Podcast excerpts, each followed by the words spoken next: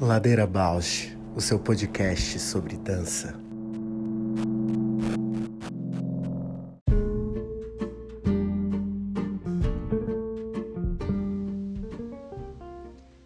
Ladeira Bausch é um encontro semanal para mover pensamentos de corpo.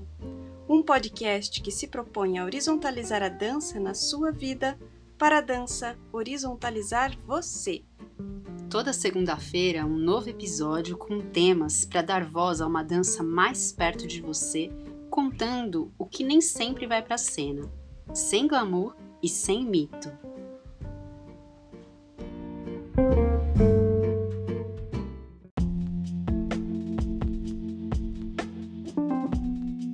Olá, meu nome é Juliana Zelensky Alves.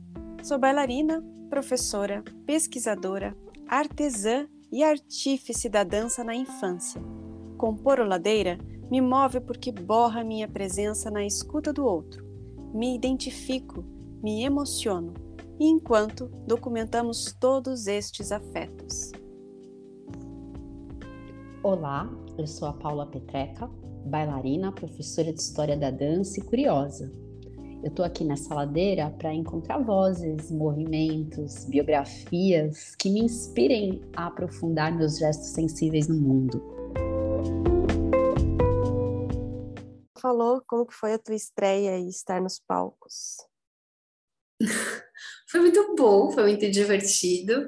É outro ambiente, né? Um ambiente mais das artes visuais o processo foi muito fluido, porque o meu encontro com o Rick, esse artista, foi através do yoga, né?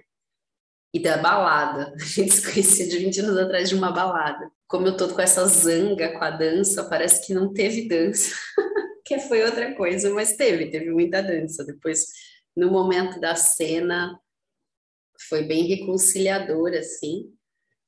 E foi muito bacana a recepção do público. A gente vai fazer outra agora no fim do mês, assim, encerrar esse, essa residência. Ah, e dá muitas vontades de desdobrar o trabalho, porque aí vai entrando nesses campos além das linguagens, né? Porque ele vem de uma área, vem da outra. No trabalho tem uma coisa muito de estados, de formas, das cores, né? Arte, arte visual vai para um outro lugar, assim, que me, me avivou, me despertou. E aí eu tive feedback assim bem em relação a mim, de todo mundo falar, nossa, o corpo estava muito mais livre. Eu acho que esse negócio de não pensar em dança realmente me ajuda. Olha que curioso, né? Então foi, foi uma residência, explica onde que... Onde no que Centro Cultural da Diversidade, que é um espaço aqui na cidade de São Paulo, né, dedicado a trabalhos que estão pensando nessas questões de diversidade de gênero, né, da sexualidade. Esse trabalho vem do Rick, que tem uma questão assim com a sexualidade, mas muito na anatomia, então como é que boca ânus, língua períneo, foi esse o ponto de partida do trabalho. E o erotismo pró das próprias partes do corpo, tanto é que grande parte sou eu lá interagindo com um manequim desmontado, né? E para mim isso daí entrou numa pira assim bem bem surrealista, né? Tipo, é uma perna que de repente vira um falo, que de repente vira um neném, que de repente vira uma espada. Eu fui entrando numas brisas, assim, assim como as mãos. Tem várias mãos que, vou, que eu vou passando no corpo. Coloco as duas mãos na bunda, assim, vai para um lugar muito básico, né? De comunicação, desejo, expressão. E a gente tem uma pianista com a gente, a Marcele Barreto, que também é maravilhosa. E tem outros artistas que contribuem já há mais tempo com o Rick no vídeo, na luz, porque aí tem, muito, tem muitas materialidades, né? Vídeo, luz, som. E a gente tem mais um mês ainda de residência, porque foi uma abertura para a gente ver onde estava indo, e agora o que dá um desejo é incluir mais a interação com o público. A gente conduz uma meditação logo no início do trabalho e a plateia entrou muito. E no final também o apocalipse, assim, a plateia também ficou com um corpo bem ativo, a gente queria ver como, como conduz. Mas é isso, assim, se fala que é dança, eu acho que eu já dou uma travada.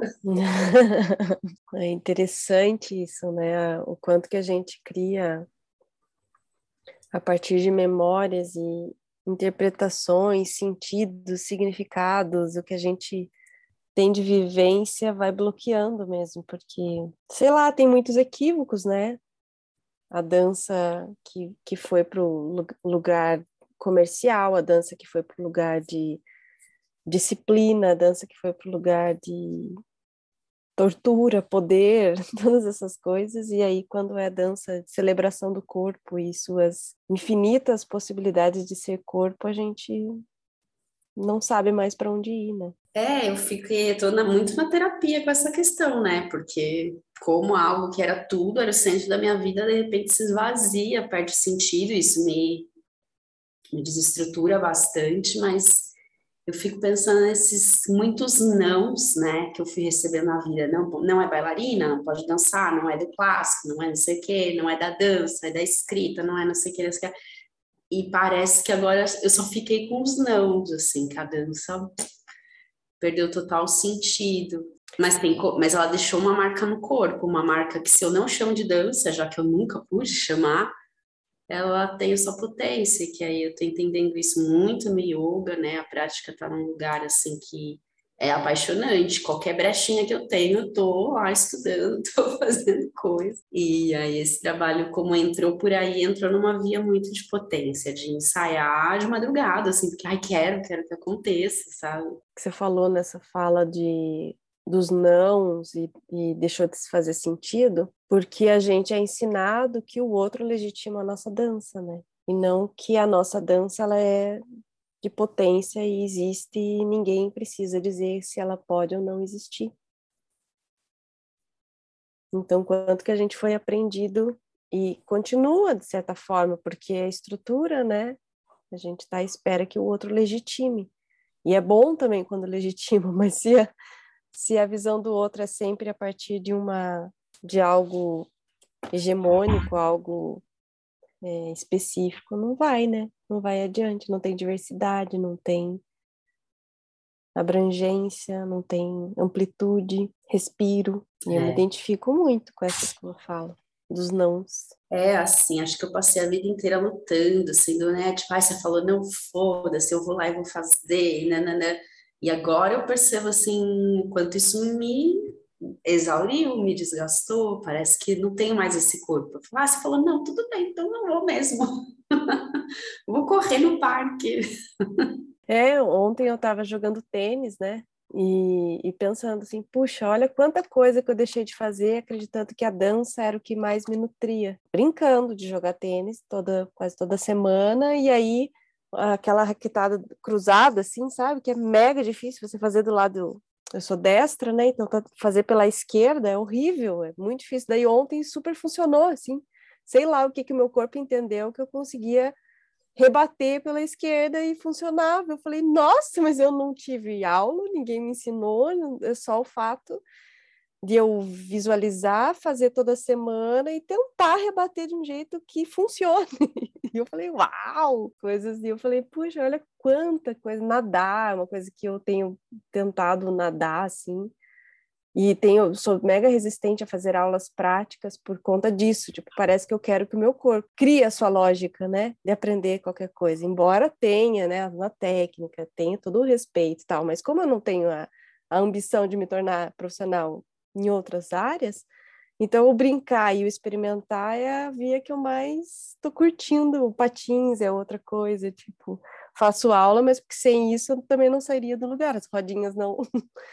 Tenho ali um jeitinho que tem que fazer para aprender. Assim, né? Então, quanta coisa que a gente deixa de complementar a nossa vivência de corpo em virtude de uma ideia de, da dança que vai vai ser uma profissão ou vai preencher um imaginário, uma fantasia, ou vai dar uma postura, um, e, e, no fim das contas tem várias, eu tenho várias sequelas de corpo, assim, né? várias...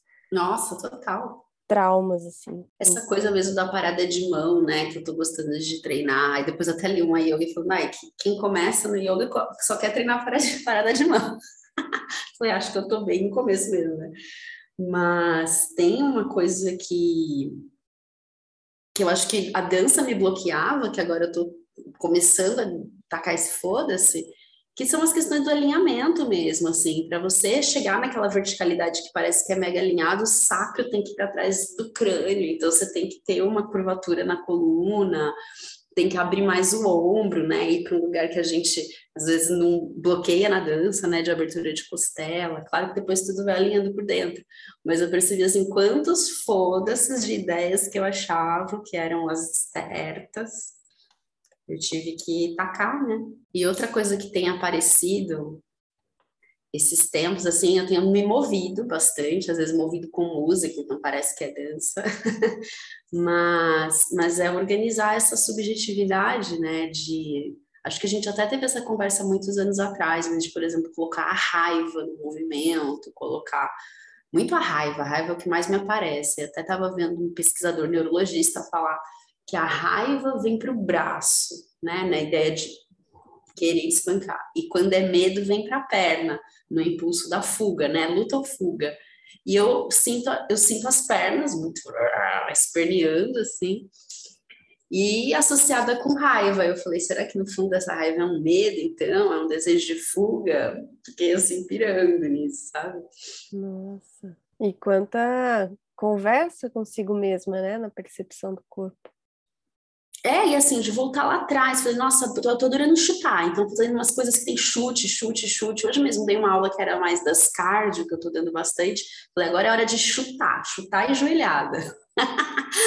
Aí é, eu lembrei na hora, dando aula, do como eu amava na aula de balé a hora que chegava o Gran Batimã. Que era tipo, foi aquela barra, não sei o quê. Eu gostava de adágio tudo, mas a hora que chegava o Gran Batimã era tipo, agora é a minha hora, sabe? Nossa, mas eh, você fala do yoga, né? Tem trazido bastante, você está bem mergulhada nisso e eu fico super curiosa. Daí eu, eu faço a academia porque se torna mais acessível e tô nessa coisa de, para mim, é quase uma fisioterapia diária, assim, né? De, de manutenção de algo que está aqui, tanto de traumas quanto de potencialidades, né? De alongamento, de, de tônus e tal. Então, como retomar isso? mas fica faltando essa esse lugar de, de profundidade do movimento, assim. Daí parece que eu vou também nas outras coisas, nas outras, né, no patins, no, no tênis, no, em outra, na natação, outras, outros modos de mover, assim. Mas a yoga para mim é sempre uma uma inspiração. Eu vejo você e fico, nossa, olha, e vejo a transformação do corpo também. Muito forte, muito forte, muito presente, assim, o quanto é, há dois anos atrás, por exemplo, você estava construindo algumas posturas e agora elas estão assim, né? Você vê o corpo mais tranquilo na postura, vê o corpo com mais é, amplitude, né? Na, nas posturas, com mais base, com mais torção. É, eu, eu sinto isso mesmo. Sinto isso num caminho muito da técnica, né? Quando eu comecei a praticar o método Iyengar, que é um método muito rigoroso e às vezes desinteressante. Teve uma aula que eu fiz com uma professora que é uma das mais antigas do Brasil, ela até escreve o prefácio do livro dele, no, o Luz no Yoga, é a Denise Weinberg. A aula inteira era ali a borda externa e a borda interna do pé. Aula inteira, tipo assim, pouquíssimas posturas, fica em pé horas, assim, equilibra. Agora levanta a perna, põe na parede, sente equilíbrio, não, então volta. Aula assim, entre aspas, chata. Uhum. E eu tenho esse joelho mega valgo, né? Então, principalmente quando em pé, eu já criei as estratégias de compensações no meu corpo de fingir que a perna é paralela, assim, quando junto os pés. Mas a hora que põe de ponta cabeça, fica aquele V nas pernas. Aí, fazendo essa aula dela, a hora que ela fosse né? Eu fui para a postura, o dedão do pé encostou, o tornozelo ficou bem pertinho do outro. Falei, ah! aquela aula toda, né, construindo uma ação assim insistente, repetitiva, mas como na própria aula já aparece uma uma mudança de organização. E tô falando dessa aula com exemplo, né, mas meu caminho é tudo com a professora Karina Greco, que é essa essa coisa repetitiva, insistente, com muitas variações, né? Então você faz a mesma postura com cadeira, com bloco, com corda, você vai descobrindo maneiras de encontrando qual que é, o que está fechado ali para a postura, né? Acho que a postura vai, vai falando isso de abertura e fechamentos. Tá, tem levado para lugares que a dança não estava acessando, né? Que bonito. E aí me pergunto sobre esse caminho de dança contemporânea que a gente cultiva, a gente, mundo da dança, que, claro, valoriza muito experimentar a autoria. Às vezes a gente, sendo mais autoral, insiste mais nos lugares que são mais confortáveis, nem diria confortáveis, porque às vezes não é, mas que o nosso corpo conhece. E aí, lugares que o corpo não conhece, como é que a gente vai acessar se não vê alguém falar? Tá, mas aí eu vejo uma dif diferença entre o que é por exemplo, a dança contemporânea não necessariamente precisa ser, não é a palavra terapêutica, né, que promova autoconhecimento e tal, ela pode ser um caminho de, de expressão das potencialidades mesmo. Aí, se você sente que você está mais bloqueado nas suas potencialidades, aí você vai para outras vias de ampliar as suas potencialidades em outros com outros recursos de prática, né? Então, te ouvindo me vem essa essa ideia de que não é a palavra terapêutica, mas é trabalho de autoconhecimento e profundidade de práticas, né, de conhecimento de como o corpo pode ir. Mas você sabe que essa palavra terapêutico, agora eu tô lá no grupo do Maércio, né, também já comentei isso com você, começou a fazer muito sentido lendo esse livro desse Peter Levine sobre o trauma, e que ele vai falar ele vai falar muito da, entre outras coisas, muito da postura do terapeuta, né, da atitude do terapeuta. E aí eu comecei a me sintonizar com essa, através do, do livro dele, com a ideia, a palavra terapia, a ideia terapêutica, que eu sempre tive um pouco de aversão, acho que até pelos meus pais, né, serem terapeutas. Aí, no, no grupo de estudo, essa palavra se ressignificou, porque ele fala desse corpo que tem que ser permeável, empático e prestador de serviço. Ele está ali para servir, na empatia a serviço. E aí eu parei e pensei, eu acho que eu já faço, assim, lendo ele, né, e certas coisas que ele descreve, acho que eu faço isso nas minhas aulas, ok? Uhum. Arrogante.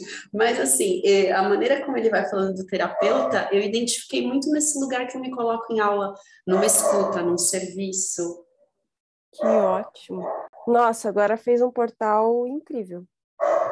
Porque assim, você falou primeiro essa ideia dos nãos que a dança traz para gente, que eu acho que toda bailarina que passou por um percurso de dança clássica sabe o que é isso, né? Dessas contradições que a gente pratica, pratica, pratica e nunca está ao alcance. A nossa convidada tem, acho que, muito a dizer sobre isso é, das, dos trabalhos, né, como que busca a ideia de criar um corpo na potencialidade e prática diária, construção assim de um corpo que cria um autoconhecimento, uma integridade ali. Eu acho que a, a nossa convidada tem muito disso. E essa questão da terapia, hoje ela é uma terapeuta SE, como é que eu não sei o, o, o nome dessa, mas ela hoje é. É da experiência somática, não é? É, Tem até a ver com Peter Levine isso. Então eu, eu acho que é dessa dessa vertente aí. Inspiração, eu fiz Aikido com ela, fiz é, Alexander com ela um tempo. É, fui nessas conversas quando ela estava começando o curso do SE e participou dos Cinco Danças, lindamente. Então, é com ela que nós vamos conversar hoje, Mônica Infante. Vamos chamar ela então. Eu a vi num vídeo uma vez, acho que ela trabalha até com a Cintia Conifas, não é? Liken. Então, o Likens de 2013 é parceria com a Laura Miranda, uma artista plástica aqui de Curitiba. E assim como o Corpo Avesso de 2003, que eu assisti, o Lago Amarelo de 2006, que eu também assisti, lindíssimo. É, já o Corpo Desconhecido, de 2002, é com a Cíntia Cunifas, a parceria, e integrou o Conexão Sul, que a Cíntia falou. E o Fenda, de 2013, esse eu não pude assistir, também é parceria com a Cíntia Cunifas. É, elas são muito parceiras há muitos anos, né? Parceiras há muitos anos e criam trabalhos assim muito relacionados com a natureza, muito relacionados com essa ideia de um corpo, ah, de uma expressividade muito profunda, né? E, e dentro dessa ideia de um corpo somático, sistêmico, né? Que está se relacionando com o universo e suas percepções, né? O corpo com as suas percepções do universo. Assim. Então e muito relacionado com a Mônica em si, como ela é sensei, né, de Aikido, ela está muito direcionada a isso, assim. Né? Então, ela não é só uma ela tem uma, né, ela está nos cinco danças, assim, por esse percurso com o corpo, né, com a construção de corpo. Vê-la em cena foi, assim, um deleite sem, sem limites, assim. Que lindo! Esses cinco danças têm que vir para São Paulo. Alô, Sesc!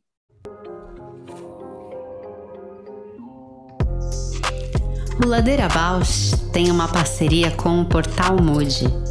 Você pode seguir a gente por lá e acompanhar as novidades sobre dança exclusivas desse portal. Se você tem interesse por uma parceria com o Ladeira, manda sua proposta pra gente. ladeirabausch.gmail.com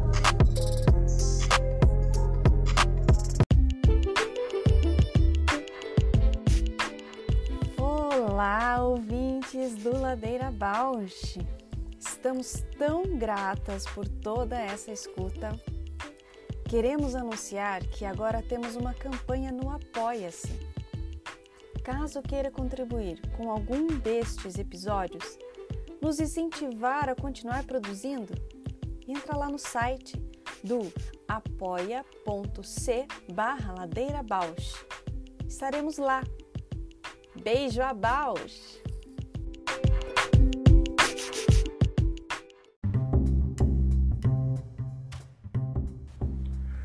Ladeira Bausch, o seu podcast sobre dança.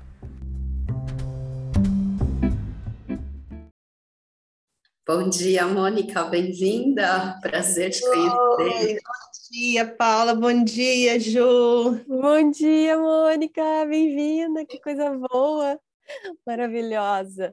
Ai, gente. Obrigada por esse convite, por esse momento.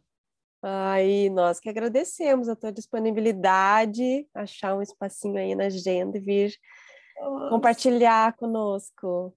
Descer essa ladeira, abaixo e subir. É uma disponibilidade mesmo. Muito obrigada. Que bom te conhecer.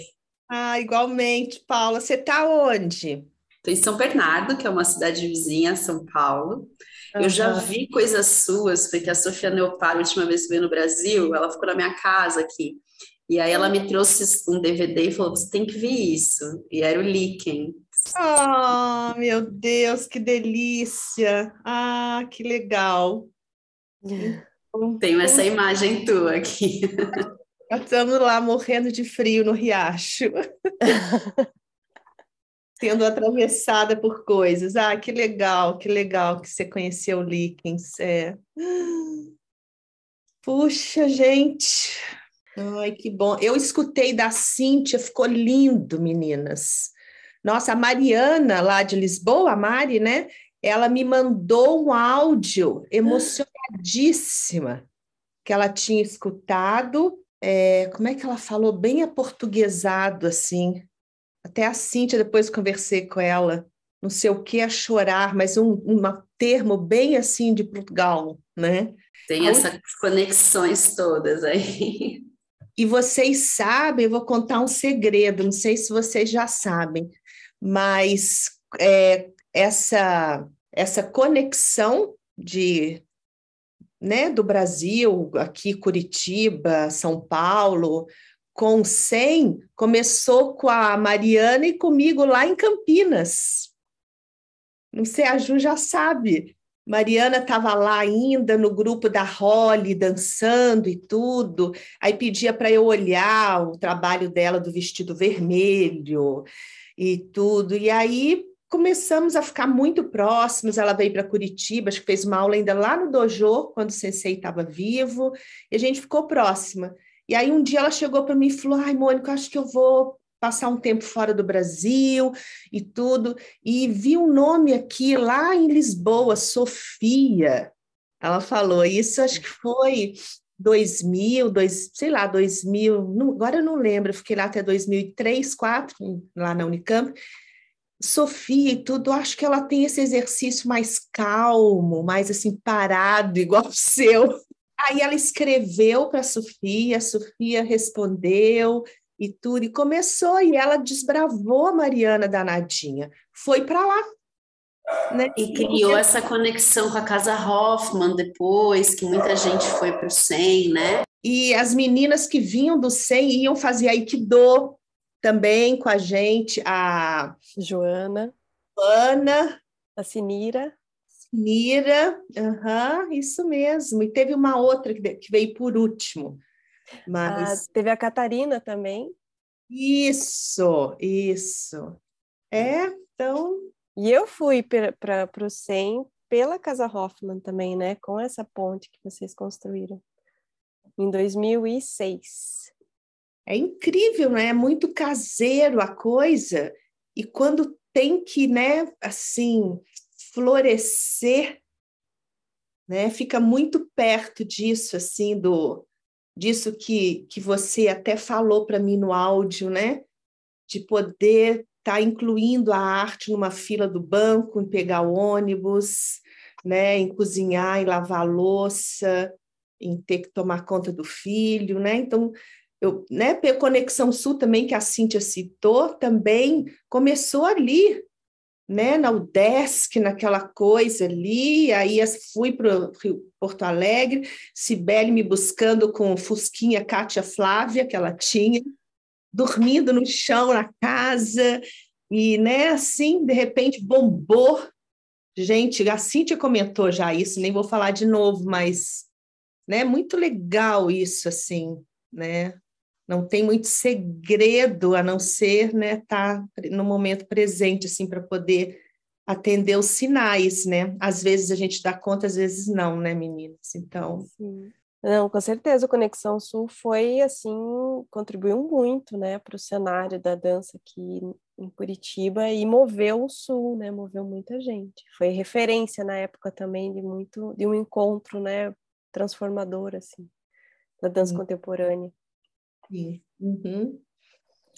De se apresentar, contar quem é você na, para os nossos ouvintes e dizer quem é você na ladeira, Mônica. Então, eu sou Mônica Infante Gonçalves da Silva, né? Eu nasci em Juiz de Fora, em Minas Gerais. Fui me tornando Mônica Infante é, no campo do movimento, né? Eu comecei a dançar mais tarde profissionalmente, mas comecei a fazer aulas é, em Juiz de Fora ainda de jazz.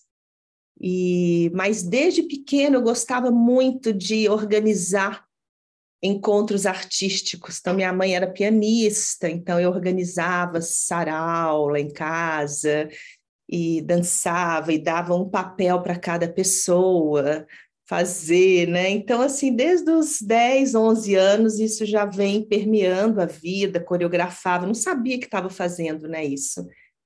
E foi, né, fui também para ginástica artística, joguei vôlei, depois eu fiquei pensando, eu era tão danadinha no vôlei, por que, que eu parei, né? Aí a minha amiga falou, olha o seu tamanho, né? E aí, com os 60, fui dançar. Não, estou brincando. Foi tudo meio junto e a opção foi realmente continuar movendo. Nos anos 80, né? Eu nasci em 1964, então eu estou falando do início dos anos 80, quando eu tinha 17 anos, que eu tive que fazer uma opção de seguir carreira na dança tinha uma, tem ainda uma Universidade Federal de Juiz de Fora, eu não sabia qual curso fazer.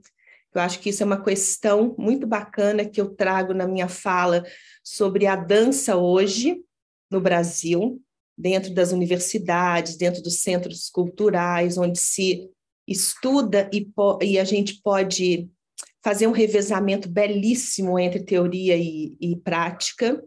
Então, nessa época, 1980, 81, só tinha a UFBA, né, que era um, uma longe demais, né, Salvador e um, né, era um contexto irreal naquele momento.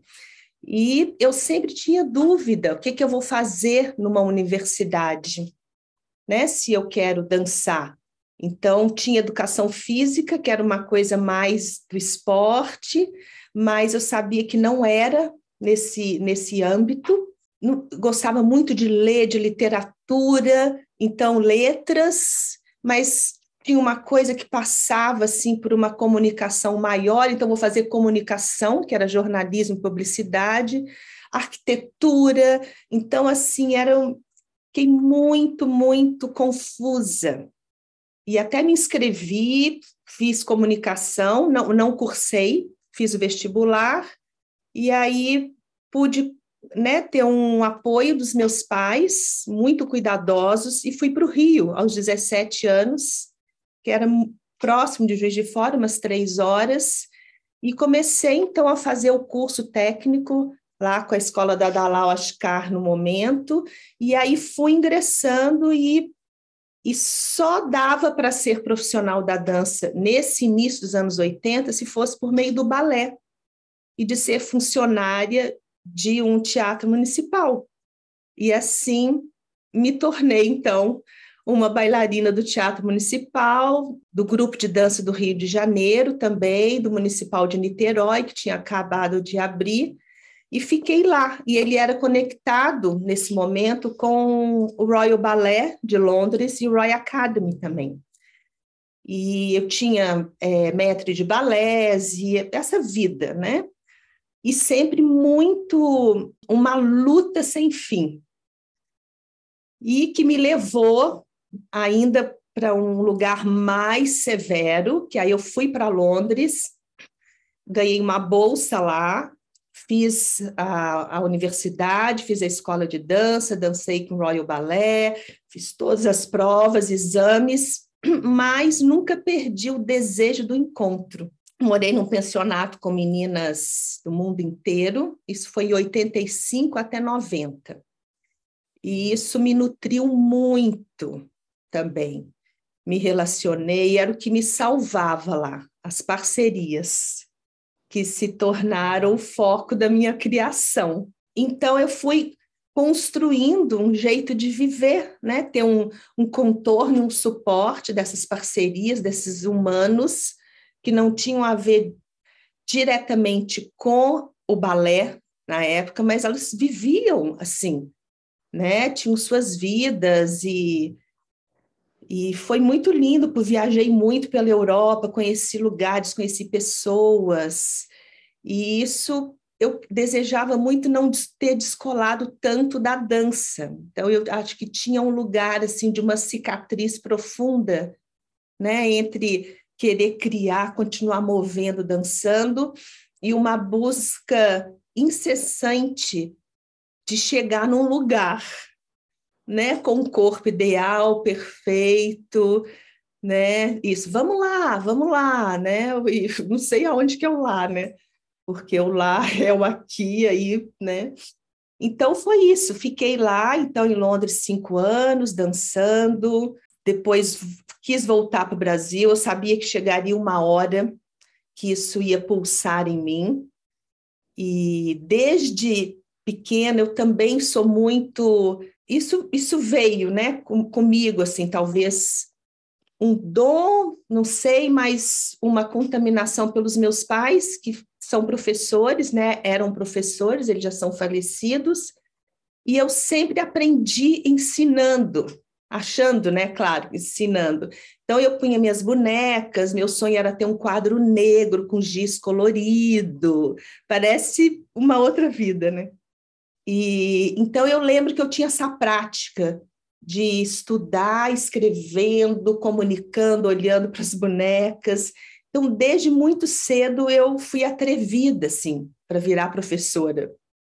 Então, comecei a dançar, né, assim, com 12 anos, com 16 eu já estava dando aula, né? Fui para escolas públicas lá em Juiz de Fora, na periferia, Aí a gente montava os espetáculos, todo mundo costurando, levava todo, tudo meu quarto inteiro para o palco, né? Então tem essas coisas assim muito genuínas, mas que enraizam, né, esse florescer de hoje. isso da docência, né, do, do ser professor, sempre pulsou também em mim. Então, eu, eu fiquei com isso lá em Londres, né? Eu falei, gente, eu estou recebendo tanto, eu preciso de um lugar compartilhar isso. Então, acho que isso foi muito também, me deu esse impulso mesmo de voltar para o Brasil. O clima também, né? Assim, o clima em Londres é terrível para mim, muito frio, gelado, escuro. E então isso também eu, eu senti no meu corpo que era o momento de estar num país tropical novamente. É, de 80 até final de 89, quando eu vim para cá. Eu não quis mais ficar no Rio, porque estava muito, muita tumulto. Londres, na época, era calmo, né? apesar de uma metrópole, mas muito calma. E aí eu fiz audição aqui para o Teatro Guaíra, para o Cisne Negro, em São Paulo, na época. E aí passei, mas aí preferi vir para cá, que a cidade era menor. Eu estava com isso, assim, de ficar, descansar numa cidade menor. E aí vim para cá, mas no momento que eu vim, teve esse, essa coisa de cortar políticas e contratações, esses cortes, né? coisa da política não fui, e aí fiquei aqui representando a Royal Ballet no estúdio D, 1990, que estava abrindo uma escola, então eu trazia as, as examinadoras da Royal, e, né, do Royal Ballet para vir e tal, então fiquei nisso e preparava os professores, muito no meio do balé, mas também do jazz, do sapateado, da dança flamenca, que eu dancei muito lá na Europa, musicais e tudo que vinha para o meu corpo, eu queria ensinar, assim, né? Ensinar, trocar, me colocar à disposição, né? Porque, assim, me, me encanta muito como que esse, essa informação chega no meu corpo e como que eu posso é, transmiti-la, sabe, para uma outra pessoa sem querer é, consertar mas assim ver como que funciona no corpo dela. Então eu acho que isso de um facilitador e de um aprendiz torna-se possível. Então, é, tudo que, que, que eu entrava em contato, já arrumava um grupinho para poder estar tá junto, investigar, né? Eu vim para cá, isso, fiquei, mas aí logo encontrei com a Rocio Infante, que é uma prima muito distante, que eu não conhecia, encontrei aqui, e aí formamos a Tempo Companhia de Dança, éramos em seis mulheres, que era a Rossi Infante que dirigia, aí a Laura Miranda, com quem eu trabalho até hoje, né, que é a Paula Viulikens, é, sou eu e a Laura, a Lenita Silveira, que é professora da técnica Alexander, que está nos Estados Unidos há anos, a Dagmar Schimek, que, que era uma professora na área da educação física, mas muito da dança moderna também, trabalhava com a Rocio na época, a Sara Tia, que vinha da dança e do canto, e eu. E trabalhamos por um bom tempo juntas, criamos, e aí veio a técnica Alexander, nesse momento, 1990, 91, que aí eu ingressei na educação somática. Então, foi aqui em Curitiba mesmo que eu me encontrei com esse corpo, em, né? Que eu estava tão distante que a Cíntia fala, né? Vem a dança, vem o corpo. Então, que eu fui descobrindo, falei, gente, tudo isso acontece num corpo humano. Né? Então, eu tenho essa frase, até que eu falei lá na, numa carta para a dança do nosso projeto, né, que a gente participou, nosso não, mas participamos, né, desse projeto, que eu tinha escrito na minha agenda, todo ano eu renovava essa frase, que a bailarina que eu quero ser é o ser humano que eu sou. Eu tinha é, isso muito, assim, eu queria tanto que eles se encontrassem, sabe, um dia. Então, isso, esse encontro foi sendo construído Aí até ano passado que a gente teve esse workshop, até que eu traduzi da, da, do Thomas e da Catarina, né? Esse casal de alemães. E, e aí essa carta, né, para dança foi é incrível. É isso, né? A, esse encontro vem também, a gente poderia né, amo ouvir toda essa trajetória porque eu conheço alguns momentos, mas assim, com esse teu envolvimento, com todos esses detalhes da tua história, do teu percurso, é uma riqueza de ouvir, muita coisa que eu não, não conhecia. E, e a semana passada veio a Juliana Machado falar que foi uma bailarina muito há muito tempo do, do Estúdio D, que você deve ter dado aula para ela também em algum momento. Claro! Olha! Mas muitos temas a gente poderia conversar contigo, né, Mônica? Mas a gente traz aqui é, os cinco danças que veio, fez a ponte, né? Que a gente está fazendo desde o Fernando, mas para criar esse, esse laço, né? Fazer esse laço de afeto do teu caminho até os cinco danças, né? Então a gente parou aí no, nos anos 90, 90 e poucos. É, que aí foi a educação somática, aí a técnica Alexander entrou na minha vida e foi, assim, um bálsamo, porque, assim, inconscientemente, talvez eu tenha sentido que seria a chance desse encontro. Estou elaborando isso agora aqui com vocês duas, da bailarina com o ser humano, porque tinha um corpo para esse encontro existir né? Ir comigo para onde eu for, né? Ir comigo para onde eu for. Posso ir para a praia, posso rolar no tatame, posso fazer um trabalho de hands-on, né? De, de toque, né? Posso ir para o campo terapêutico, como aconteceu, né? Então, assim, essas parcerias cruzando num lugar de gentileza, que é como eu chamo minha, minha aula hoje, que é Aiki e gentilezas do corpo porque é, a gente diz também, vou falar um pouquinho desse, do, né, que assim, no corpo é onde acontece as dores, né, que tanto machucaram, mas é onde também acontece a compaixão e a gentileza. Então, eu gosto muito desse, desse nome agora, gentileza.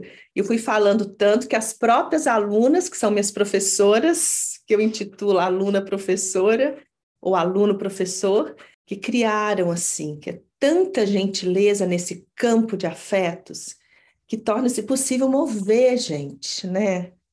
Esse movimento, assim. Então, agradeço muito Ju e Paula, assim, por abrir esse espaço para a gente estar tá podendo elaborar isso com o corpo inteiro, né? A partir de uma escuta verbal, né? Essa fala, esse texto sendo construído por meio das sensações, né? Que, que me movem nesse momento. É, bom, não lembro quando que eu te conheci, Mônica, mas provavelmente foi via Rose, né? E depois fui fazer o Aikido um tempo, fiz eu acho que quando eu estava com obragem, eu também fiz um pouco de aula de Aikido contigo, de Alexander, e, e sempre uma inspiração, né? E os rumos tomando, depois foi para Portugal, depois lá com a Mariana também, ah, Mônica, sim, sim, esses afetos, né?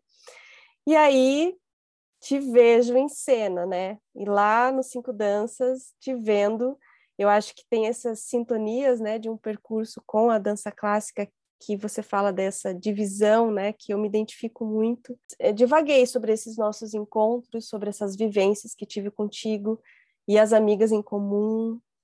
E nessa constelação de afeto, senti que o calor que produzia, que você produzia naquele palco, além da quarta parede ali do palco italiano. Tateei identificações sobre a inquietude de uma construção de um corpo que, para além de uma, da sua performance, tem uma vitalidade, uma construção diária de um corpo que tem partida, que tem caminho, mas não tem ponto de chegada. Me identifica muito porque eu também vivi essa coisa, quando que eu vou ter o corpo, quando que eu vou ser reconhecida, quando que eu vou dançar mesmo, quando que eu chego lá, né? E aí o corpo fica nessa contradição. Então lá te vendo dançar, eu dancei contigo e delirei meu corpo junto da sua presença íntegra com o seu. Eu quero essa disciplina afetuosa, essa gentileza que você tem com o seu corpo e que você gentilmente também compartilha em cena nos Cinco Danças.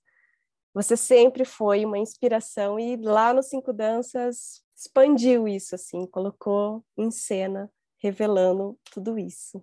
Uau! Gente, vontade de agradecer, bora e chorar, ficar chorando. Promovendo descargas, assim. Obrigada, Ju, obrigada. Nossa, você faz parte, né? Como todas as pessoas que me nutriram, né? Estiveram lá nesse corpo, com certeza. Né, que sabiamente, né, o nosso diretor do amor, Fernando de Proença, soube conter, né? Conter no sentido de dar um vaso para poder conter um container, né? Para poder caber tudo isso. Então, quando veio esse convite do, do Fernando, então, quando a gente começou esse encontro presencial, então, assim, é construído. Eu falei, gente, como é que eu vou dar conta em quatro meses criar alguma coisa e ir para o palco? Que sentido que faz hoje? Para Mônica, aos 58 anos, dançar num palco, né? Ficar na luz, meus trabalhos nos últimos 20 anos com a Laura é na natureza, é o ar livre. Não que não pudesse ser no palco, mas não foi, né? Então a gente foi para vídeo instalação, foi mais para o campo da performance, da criação em tempo real e outros caminhos, né? E aí o Fernando vem com esse palco de volta, né? Mas vamos lá, para mim eu estava assim, era uma manhã, segunda-feira tornou-se o melhor dia da semana. Que meu encontro com Fernanda era segunda de manhã, depois mais perto, eu dei muito trabalho, a gente precisou ensaiar muitos dias da semana. Eu falei para ele, eu falei, gente, vão ser quatro danças, porque você é demitida porque eu entrei em crise várias vezes. A gente estabelecia uma coisa e aí eu, a gente ia embora feliz, terça-feira eu começava. Aí não dormia, aí acordava não sei que horas, não, não é isso, agora nessa altura do campeonato, que é isso, Mônica? Porque o que, que aconteceu? Eu só dancei. Assim, vieram todos os gêneros de dança que eu atravessei com muita luta, dureza, aquela coisa, vieram para o meu corpo e o meu corpo estava super disponível para executar. Eu e Fernando, a gente ficava chocado. Eu nem sabia mais, né? Então ele estava disponível, estava flexível, estava roliço, estava circular, estava saltitante, com uma resistência que não sei da onde que vem, né? Quer dizer, a gente sabe, mas assim, naquele momento, né? E aí eu só dançava, dançava. Eu falei, gente, eu acho que eu não quero dançar. Tem um nome a zelar, né? Aí, né, a gente não sabia o que que uma estava fazendo ou a outra, né? Aí, devagarzinho, ele foi revelando. Eu falei, nossa, Cintia Napoli vai decorar texto. Gente, eu não decoro nenhuma frase, como é que eu vou fazer? A Marila propondo coisas, a Cíntia, que eu conheço tão bem, né? Nós nos conhecemos tão bem, indo para um lugar sozinha, expressionista, né?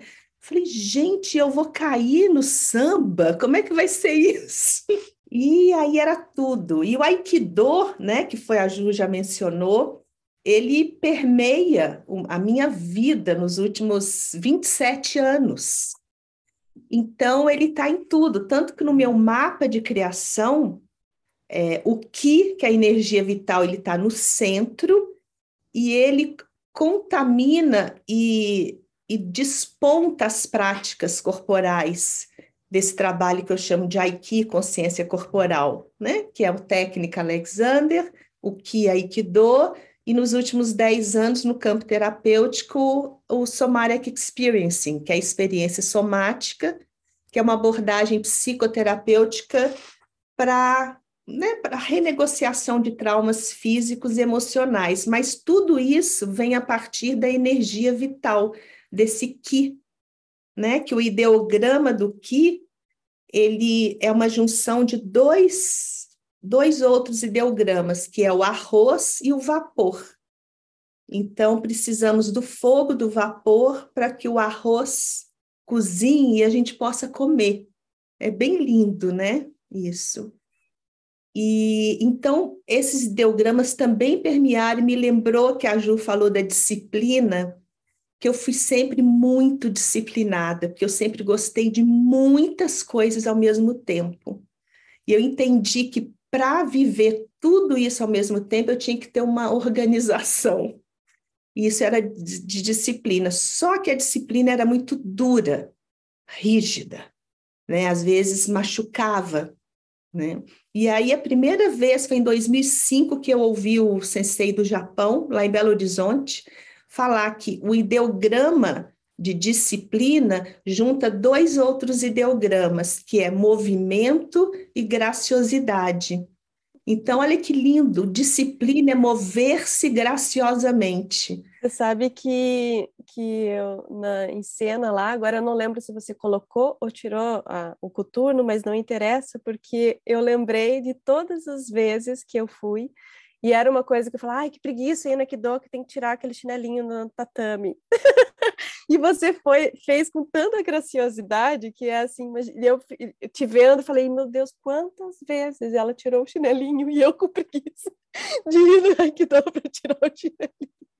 E você desceu, colocou, ou, não lembro, colocou, tirou, mas você sentou e com uma graciosidade, com a disciplina que eu vi, eu, são 27 anos que ela construiu esse, esse sentar e colocar ou tirar o coturno. Que incrível! E daí você fez né, um, um, um momento que você girou assim, eu falei, que calor é esse? Que eu lembrei também, meu, quantos anos que ela faz isso e faz e faz e pratica, e que não é o rigor que está ali, mas é essa gentileza de fazer com disciplina, com graciosidade e qual que é outra? Graciosidade? Movimento. E movimento, é isso. Gracio... É, então, mover-se graciosamente. Então, isso me deu um amolecimento, assim, um quentinho no meu corpo, em que eu podia, sim, ter toda essa minha agenda, que eu amo agenda, né? E aí eu quero fazer um parênteses, posso? Quando eu quando eu estava grávida, o Vicente nasceu um mês antes. Então, eu estava com a minha agenda toda organizada para o dia do nascimento, tudo organizado. Só que ele me deu um golpe de aikido interno e veio antes. E aí eu lembro que eu liguei para para minha terapeuta, para minha analista no, no, naquele momento e falei para ela: vou ter que desmarcar eu já estava no hospital, no telefone, era fixo, né, sei lá, em 2007, e ela falou: jogue sua agenda para o alto. Aí eu sempre lembro disso da agenda, né? Que a entrada dessa, dessa criança, né, de um filho na minha vida, começou a, a desmontar, rasgar essa agenda. Só que ela não vai embora, claro, né? Mas simbolicamente foi um foi assim um treino de aikido que a gente fala que o tatame estende para a vida, né? Então foi muito, muito interessante isso, né? De tudo ao mesmo tempo essa agenda que mole, né? Pode ir para um lado, para o outro, né? Essa, gentileza, eu acho que é a palavra, né? Talvez com rigor, mas não com rigidez, né? Que, que são né, sensações, sentimentos próximos então, essa disciplina né, vem desse lugar tão, tão movedor, né, com graciosidade. Então, o que, que foi acontecendo? Como a gente tinha optado por uma.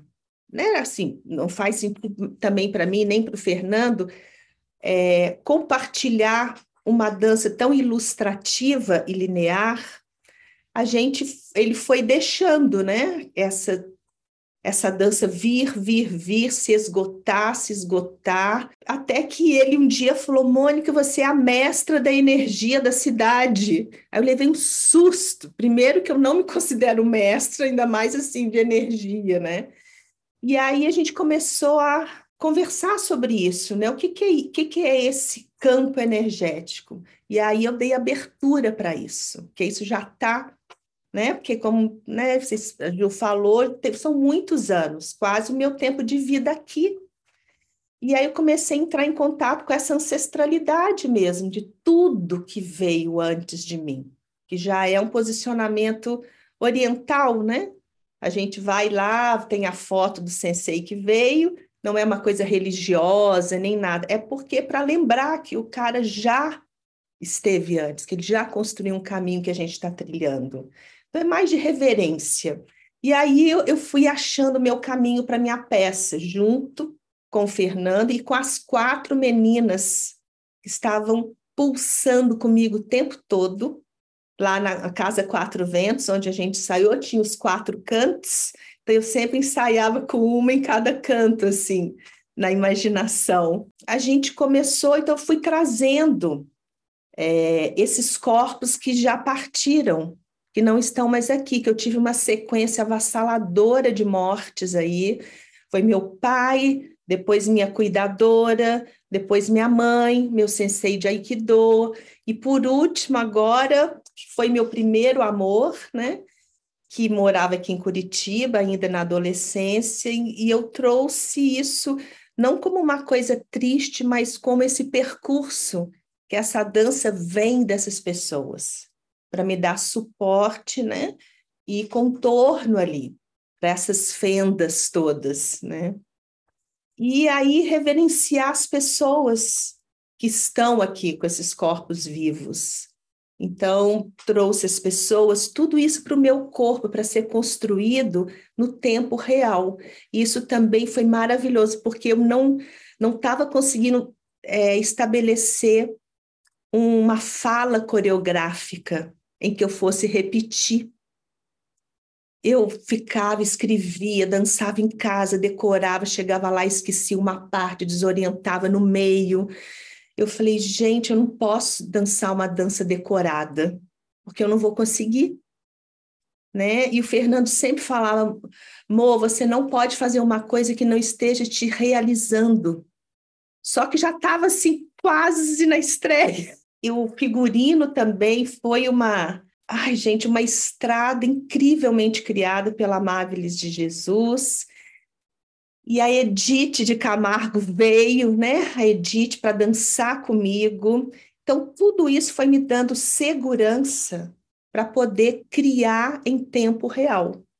Então, eu vou criando, movendo aquele espaço do teatro, deixando o espaço cruzar, como né, atravessar, meu corpo, vísceras, camadas todas, e aí tá, tem estabelecido direções, mas tudo é criado, o movimento ali, a partir do que está sendo vivido naquele momento. O que vem do, do jazz, o que vem do sapateado, o que vem da dança espanhola, o que vem do flamenco, o que vem do balé, o que vem do que aikido, o que vem das cidades que eu morei, o que vem das músicas da playlist, a Edith ali comigo em tempo real, né? No teatro ela estava lá, mas o som que ela criou, o vestido né, que a Amables chegou nesse lugar.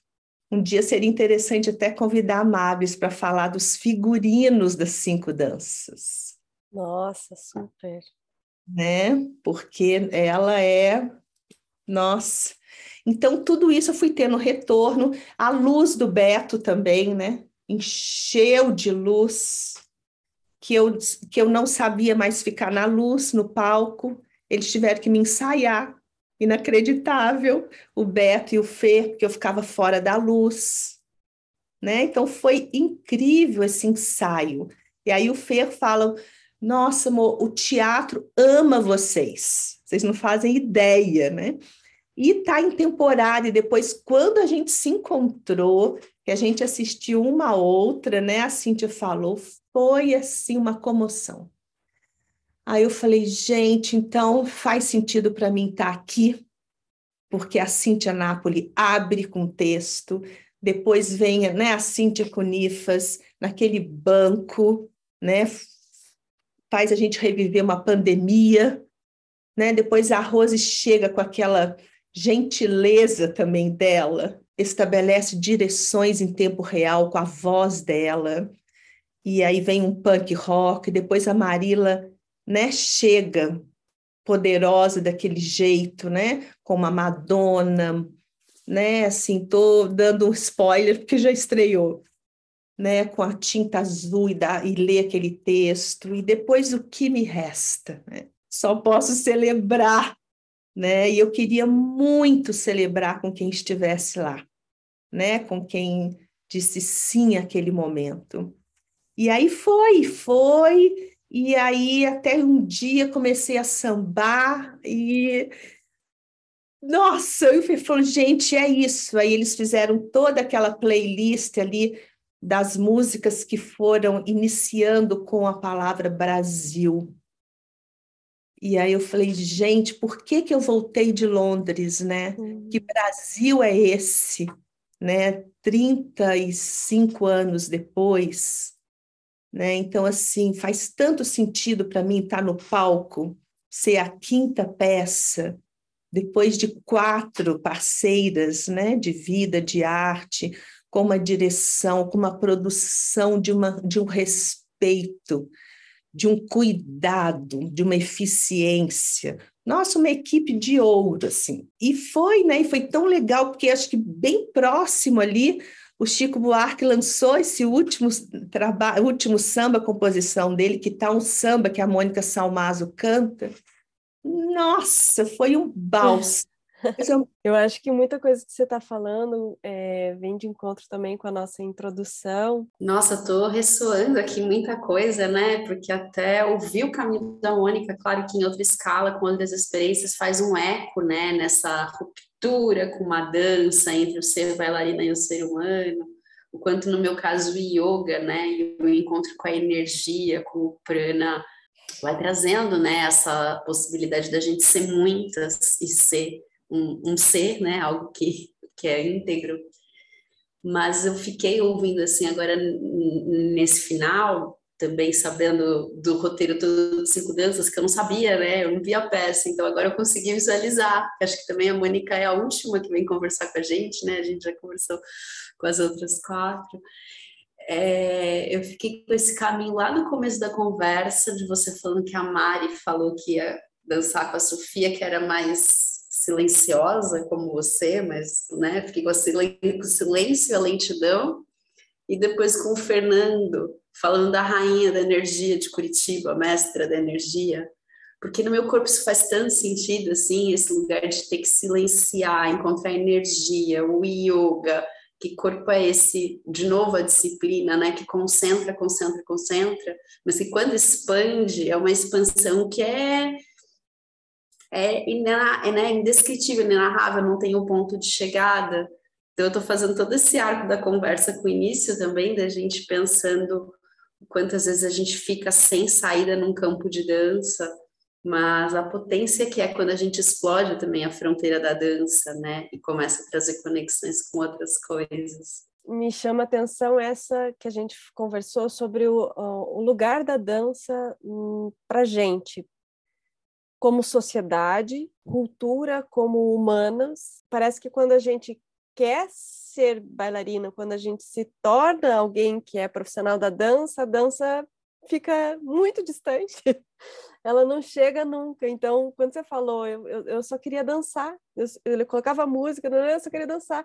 E é isso, né? Só que a gente cria tanta problemática, tanta controvérsia, é, contradição para que não seja simplesmente aquilo, simplesmente dançar.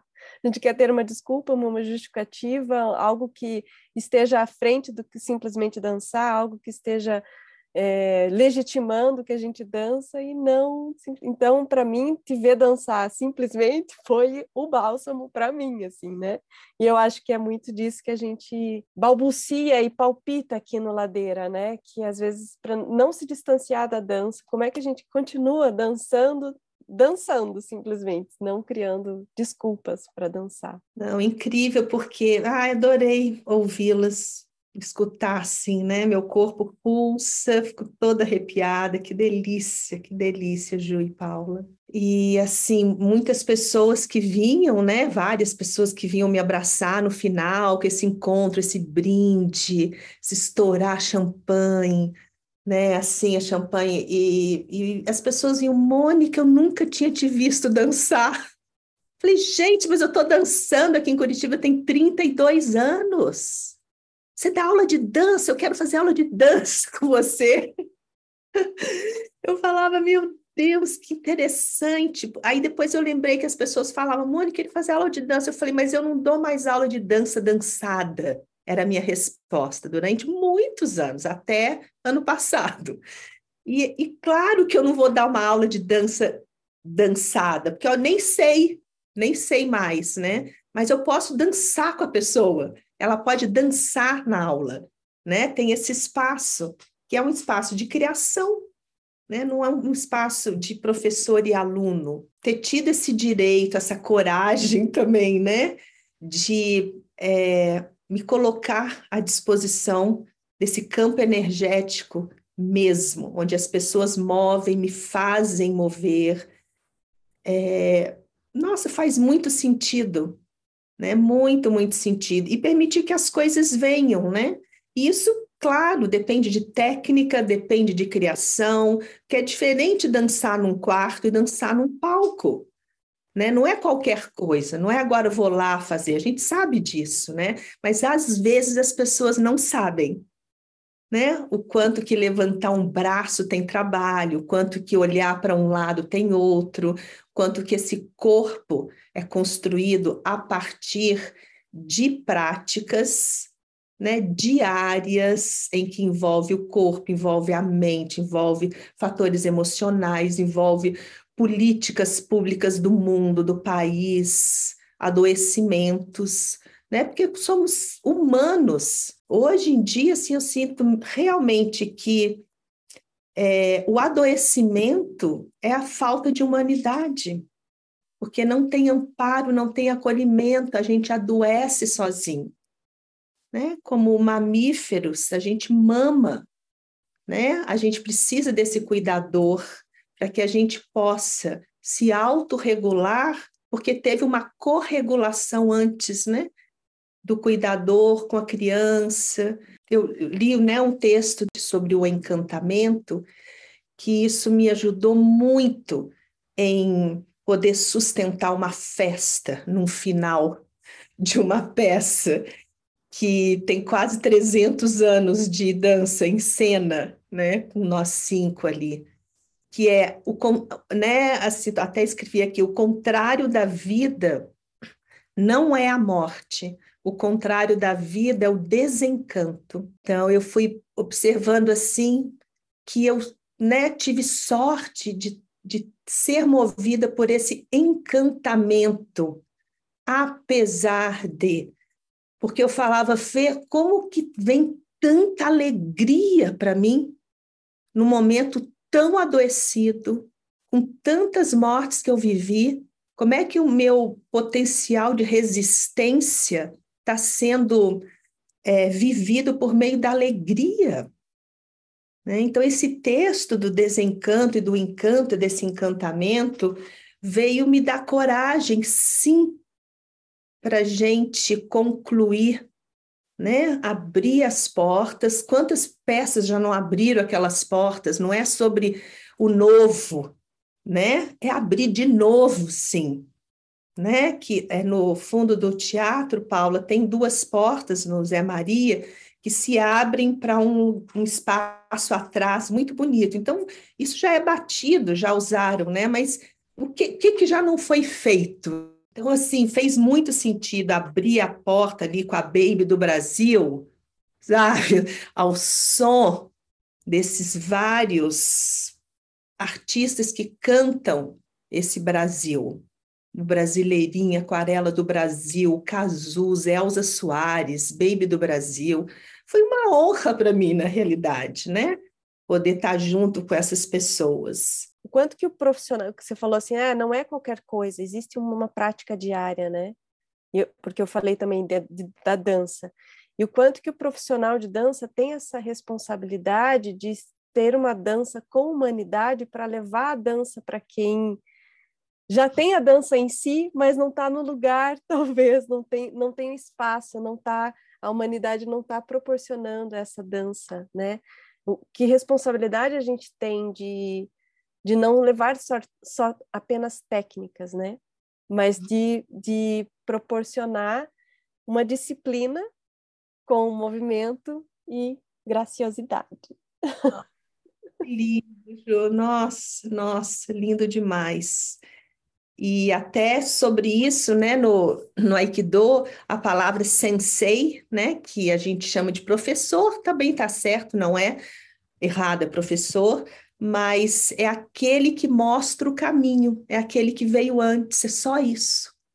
Só isso tudo, né? Mas é só isso, assim, ele veio antes, ele mostra o caminho. E aí os passos a serem dados nesse caminho é teu. Então, é isso faz muito sentido assim também. O que que é? E a pessoa vai criando isso. Tem pessoas que gostam só de repetir e tá tudo bem, desde que isso, né, seja humano para elas. E, e gere movimento também, né? Desde que isso movimente. Exatamente. Então, eu acho que né, os cinco danças assim nos deu essa possibilidade de acontecermos juntas no momento em que os teatros estão reabrindo, depois que a gente, né, que é das artes vivas, do encontro, do estar junto, né? Claro que esse movimento virtual criado a partir de uma dor, né, de uma fenda, está sendo muito interessante, né? Olha a gente aqui, né? Agora vocês criaram um podcast. Eu nem sabia essa palavra, gente, três anos atrás, podcast, né? Criamos isso para poder levar a dança, né? Levar a dança, é onde não é separada a palavra falada da palavra sentida, né? Que é no corpo mesmo que a mente está, né? Nesse momento presente. E ela viaja, vai para lá e tudo, mas quando a gente vem e respira, fala: Uau, eu estou viva, então, essa celebração nos, me traz muito encantamento. Não está tão descolado mais assim para mim, é, de poder resistir com a minha própria vida e não com luta, né? Então, vou vivendo, né? Nesse silêncio, às vezes, não preciso bater boca, impor a minha opinião, mas eu posso resistir com a minha vida Acho que nessa energia que nós três estamos aqui nesse momento, a gente está resistindo com suavidade, com gentileza, mas com potência, né? Porque tem, nossa, então acho que cinco danças, né? Trouxe isso assim para gente. E agora eu estou vivendo uma abstinência. Espero que vocês circulem, venham para São Paulo. Sim, a gente deseja muito. Nossa. Nossa, Mônica, quanta coisa linda assim que você tem falado, né? Eu também estou muito ressoando aí da tua fala das pessoas dizendo, ai, nunca te vi dançar, você dá aula de dança, né? Às vezes essas cisões, né, de, de fragmentar o que é uma coisa, o que é outra, e essa humanidade que perspassa tudo. Mas aí eu fico também curiosa, eu comecei a ler esse ano Peter Levine, e está entrando em contato com a teoria dele sobre o trauma e sobre a visão dele de terapia, do que é um terapeuta, comentei isso na introdução, né? Tem me feito pensar sobre a minha prática docente. De repente, essa palavra terapeuta começou a fazer um sentido, assim, pensando na minha prática docente. E aí queria e aí falei também de um filme que eu vi essa semana que me impactou muito, que chama Crimes do Futuro, que é sobre humanidade e sobre performance arte da performance. E nessa conversa, desde o início, mas depois de te ouvir mais ainda, tem me feito muito sentido pensar nesse ser humano, performer, docente, terapeuta, né? Vários hífens, várias ideias que se conectam. E queria saber no seu trabalho também, né, de como é tá empoderada nesse lugar de dançar, conduzir uma festa, uma celebração, um final, né, de um grande espetáculo, também com essa com esse olhar, né, que terapêutico, que vai na via de desfazer trauma, né? Que potência é essa aí desse trabalho? Ai, que delícia também te ouvir, que pergunta gostosa para desfrutar dela. Ainda bem, eu acho que eu só aguentei porque eu tô né? Eu sou terapeutizada desde sempre. E nos últimos dez anos tem entrado especificamente nesse campo terapêutico, ter feito uma formação que aliás foi incrível, porque foi uma formação feita junto com a Laura e com a Cíntia. Então, era cheio de psicólogo, médico, fisioterapeuta e artistas, nós, só nós três na época, assim, né? E, e fez sentido também porque o professor que fez, a, que nos deu a formação é, do primeiro e segundo ano, ele é um sensei de Aikido, de Ki Aikido, de Florianópolis, o Russell Jones Sensei. Ele e a esposa, Lael Kim, os dois são professores de Ki Aikido em Florianópolis, são americanos, mas moram no Brasil há mais de 20 anos, e eles são os professores, né, os primeiros do, da experiência somática aqui. A Lael trabalhou de pertinho com Peter Levine nos Estados Unidos, foi cobaia dele lá 40 anos atrás.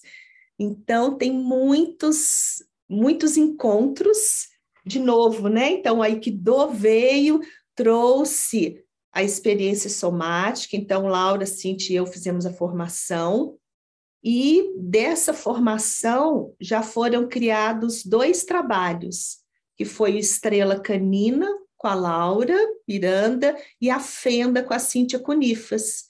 Então, já, já se tornou, Paulo, uma pergunta para o nosso trabalho. Então, com a Laura tinha a ver com os cães, os mamíferos também, e todos a gente constrói um caminho de procedimentos terapêuticos para criar arte a partir de um corpo que vem da dança. Aí faz sentido a gente não estar tá fazendo dança terapia, nada contra, de forma alguma, mas não é a nossa pergunta, né? Então, a gente não traz a terapia para a cena, mas a gente usa desses processos terapêuticos que vão responder à nossa questão, né? Que são respostas do nosso sistema nervoso que estão incompletas e possivelmente vão se completando no processo de criação.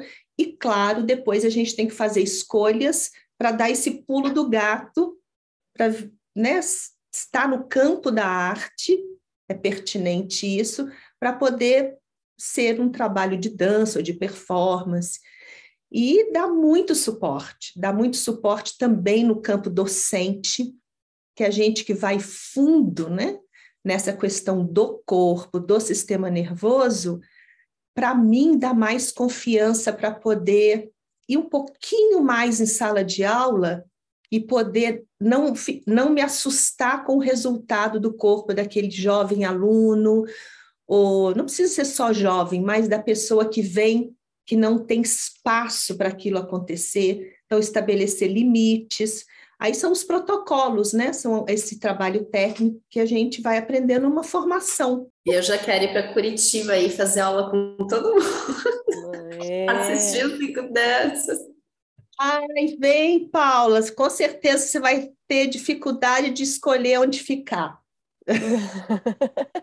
Vou agradecer, eu acho que vai ter que ter outro dia que a gente vai conversar, porque a gente não esgotou isso, assunto tem né, mais conversa. Agradeço demais, Mônica. Acho que vai ser um episódio lindíssimo. Muitas pessoas vão se encantar com toda essa história, com toda a trajetória, e vai tocar muita gente, né? Se a Mariana já sentiu com a, com a Conifas, daqui a pouco. Depois dessa, a Mariana não vai escapar de vir conversar com a gente. Ela está escapando várias vezes. Ah, danadinha. Danadinha. Então, é, depois eu já estou intimando aqui.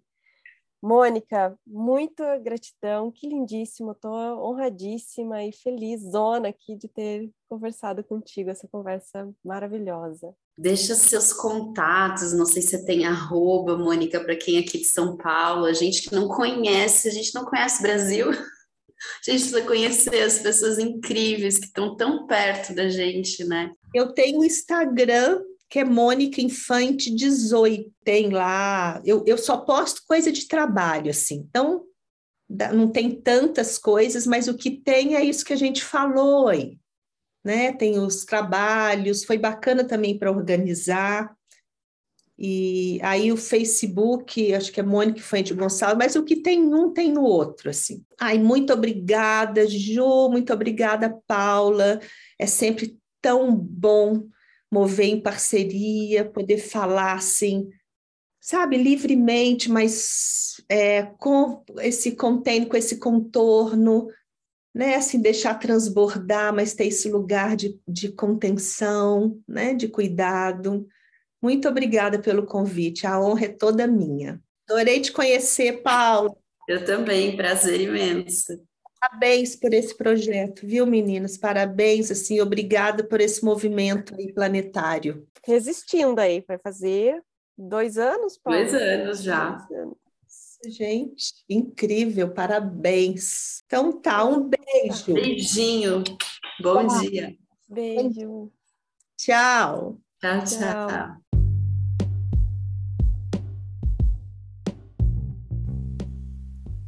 O Ladeira Bausch é uma produção independente por Deusas Produções. Curadoria, gravação, edição de som e capas por Juliana Alves e Paula Petreca. Voz da vinheta de Fernando de Proença. Produção fica em cargo de Moira Albuquerque.